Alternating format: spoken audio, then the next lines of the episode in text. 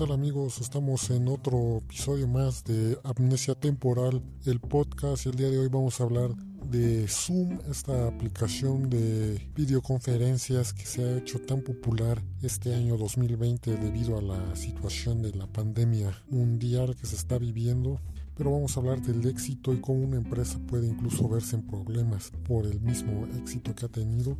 Hace eh, un par de días, ya a mediados de agosto, aquí en México se reanudaron las clases y ese mismo día Zoom presentó fallas y se cayó prácticamente el servicio a nivel casi mundial, lo que es Norteamérica. De hecho, coincidió con el regreso a clases en Norteamérica y buena parte de Europa. Pero, ¿qué es lo que sucede? Vamos a indagar al respecto. Bueno, la empresa Zoom ya existía en hace ya tiene sus años, ya lo usaban empresas que pagaban por el servicio antes de que fuera masivamente gratuito, por así decirlo. Zoom comienza en 2011, su fundador y CEO actualmente, el CEO de la empresa, es el señor Eric Yuan de origen chino, él es nacido en China. Él desde muy joven pues tenía el sueño de crear algo innovador y tuvo una idea después de viajar por 10 horas en tren para visitar a su novia. Eh, él decía, ¿cómo puedo yo hacer algo para pues, no estar viajando tanto tiempo y podernos contactar, podernos ver? Tenía ahí ya la, el gusanito, ahí la idea de cómo poder hacer algo. En 1997 el señor Yuan consiguió la visa para poder viajar a Estados Unidos y trabajar en Silicon Valley. Ahí estuvo trabajando para WebEx. Esta empresa precisamente se dedicaba a hacer una aplicación para videoconferencias. De hecho todavía existe. Por 10 años él estuvo trabajando como programador, como parte del equipo de desarrollo. Y fue hasta en el 2007 cuando la compañía fue adquirida por Cisco, este gigante tecnológico conocido por cuestiones de redes.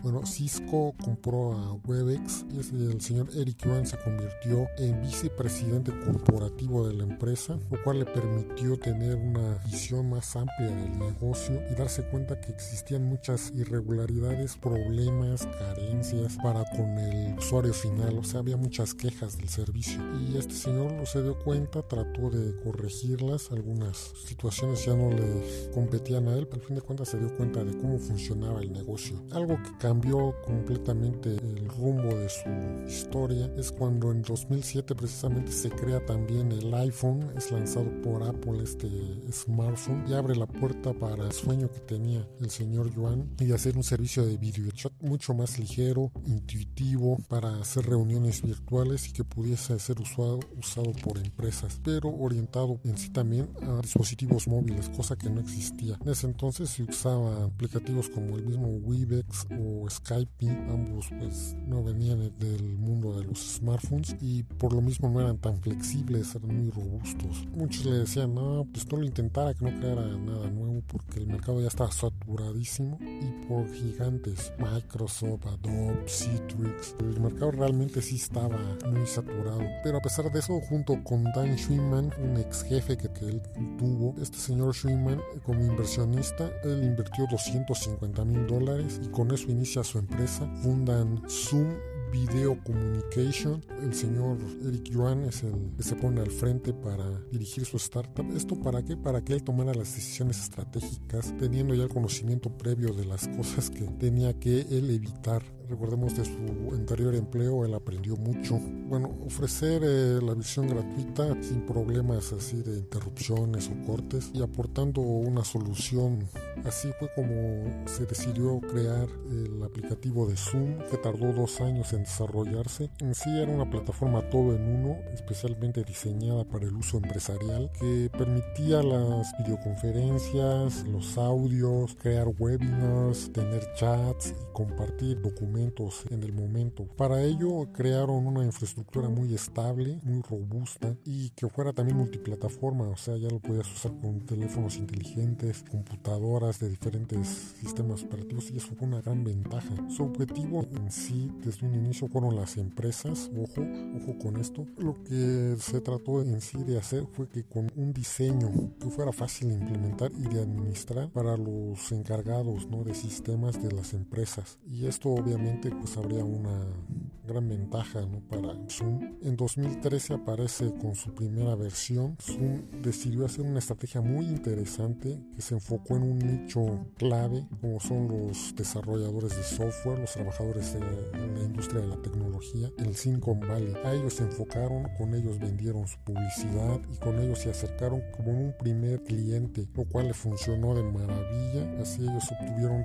recomendaciones de boca a boca de este sector, que era un sector calificado, porque pues, al fin de cuentas eran personas que sabían de tecnología y que habían dado el visto bueno para otras empresas. La estrategia, como menciono, funcionó de maravilla, ya que la versión gratuita daba todo su potencial y dejaba un buen sabor de boca para que las empresas al final terminaran pagando ya la versión premium, ¿no? la versión completa, con suscripciones muy flexibles que podían ser escalables dependiendo cómo fuera creciendo la empresa.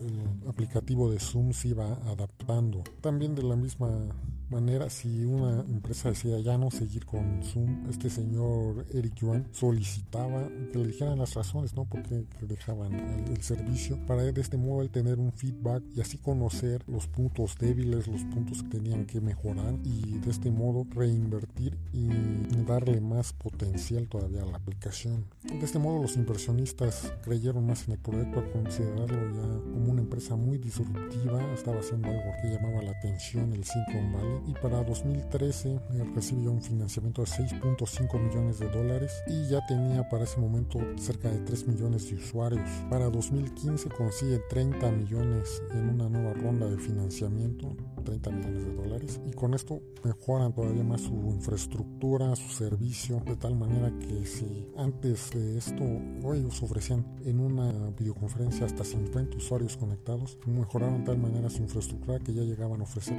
hasta 1000 usuarios por reunión, por conferencia. En 2016 hacen alianzas con una franquicia de la NBA, lo cual les da mucho, pues mucho marketing pues en los uniformes, en la cancha del equipo, las transmisiones de televisión, lo que lo hizo que fuera también muy llamativa la presencia de la empresa y se estaban dando a conocer ya usados en universidades, en empresas, incluso en hospitales para hacer eh, telemedicina, medicina a distancia. En 2019 ellos salen a la bolsa de valores, se hacen una empresa pública, sin embargo pues sucede esto de la pandemia y del confinamiento, eh, afecta por así decirlo lo que ya se venía haciendo y pasó de ser una, una aplicación usada por empresas para ser ya un aplicativo usado por familias. Por lo mismo pasó de tener 10 millones de usuarios activos a finales de 2019 a tener 200 millones de usuarios para marzo de 2020. O sea, fue un crecimiento enorme, exponencial, que creo que no lo ha experimentado ninguna otra empresa en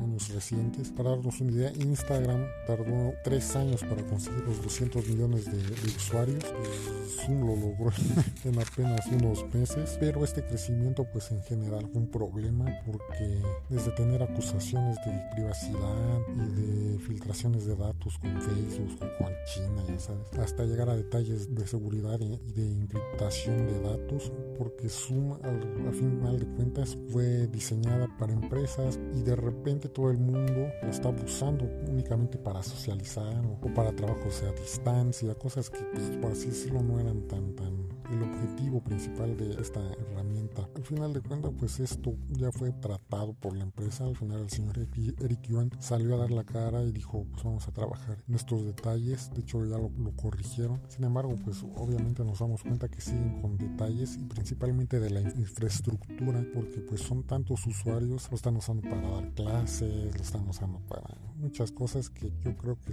ya están muy saturados el espacio de, de los servidores que manejan Zoom que tratarlo. Hay alternativas para hacer videoconferencias o reuniones virtuales con pocas personas. Creo que no es necesario usar Zoom, a, no ser que tengas una gran demanda de, personas que se vayan a conectar. Que nos deja como enseñanza? Bueno, al final de cuentas lo que aprendemos de Zoom es que el producto es antes que el marketing cuando el mercado está saturado. Ellos diseñaron un excelente producto, un muy buen producto y al final de cuentas el producto se vendió solito porque era muy bueno que sí lo es muy bueno. Aparte que ellos hicieron un marketing muy bien targeteado, se enfocaron en un nicho clave, crucial, que afortunadamente les funcionó la estrategia porque ese, ese nicho fue el idóneo para empezar. Y al final de cuentas también hay que recordar que morir de éxito también es posible Zoom afortunadamente no ha muerto, pero está teniendo dificultades dado el enorme crecimiento que ha tenido. Entonces, si bien esta empresa estaba proyectada para crecer, era un crecimiento